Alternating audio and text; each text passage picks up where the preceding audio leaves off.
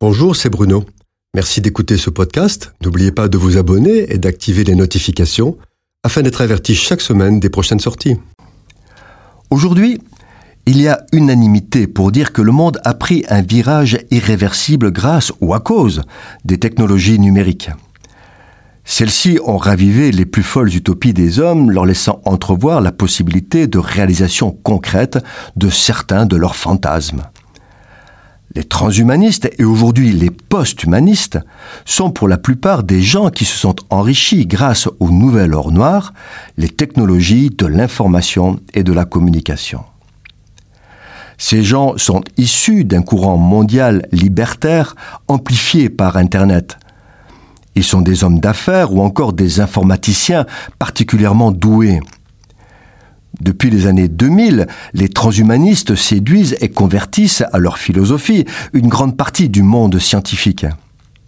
Ils séduisent car ils affirment qu'à court terme, les rêves les plus fous sont réalisables alors qu'ils étaient empêchés jusqu'à aujourd'hui par des technologies limitées.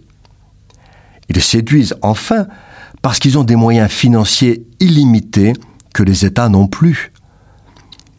Les transhumanistes ont tellement bien travaillé que le monde est désormais prisonnier des technologies numériques et qu'il n'y a pas de retour en arrière possible, c'est le fameux virage irréversible. Il n'est même plus question de considérer les côtés positifs ou négatifs du numérique, elles sont incontournables. Un piège, c'est refermer sur une humanité consentante et séduite. Et pourtant, elles font courir un réel danger à l'humanité. Au rang des risques encourus, il y en a deux qui engagent la pérennité de l'humanité. L'intelligence artificielle qui à terme remplacera l'homme, et la deuxième, les manipulations génétiques et plus généralement l'eugénisme, dont le but est de transformer l'humain. L'intelligence artificielle avait suscité un énorme engouement dans les années 50, engouement qui était retombé par manque de moyens technologiques suffisamment performants.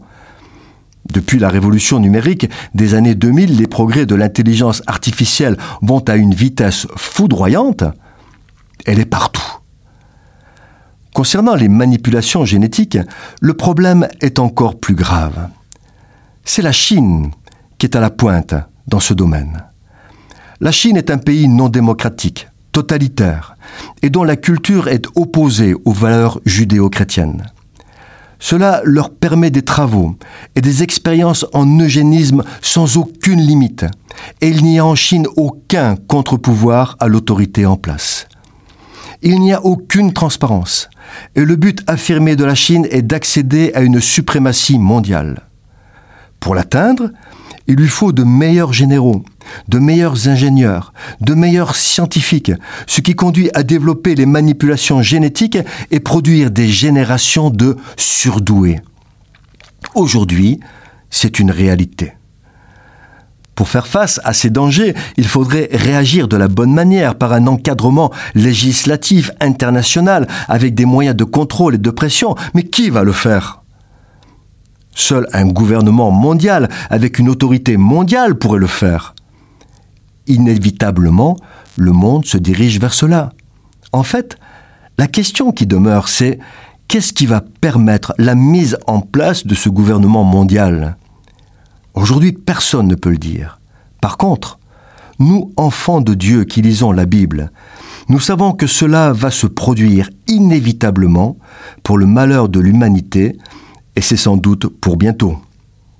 Cette chronique a été produite par Bruno Oldani et Jacques Cudeville.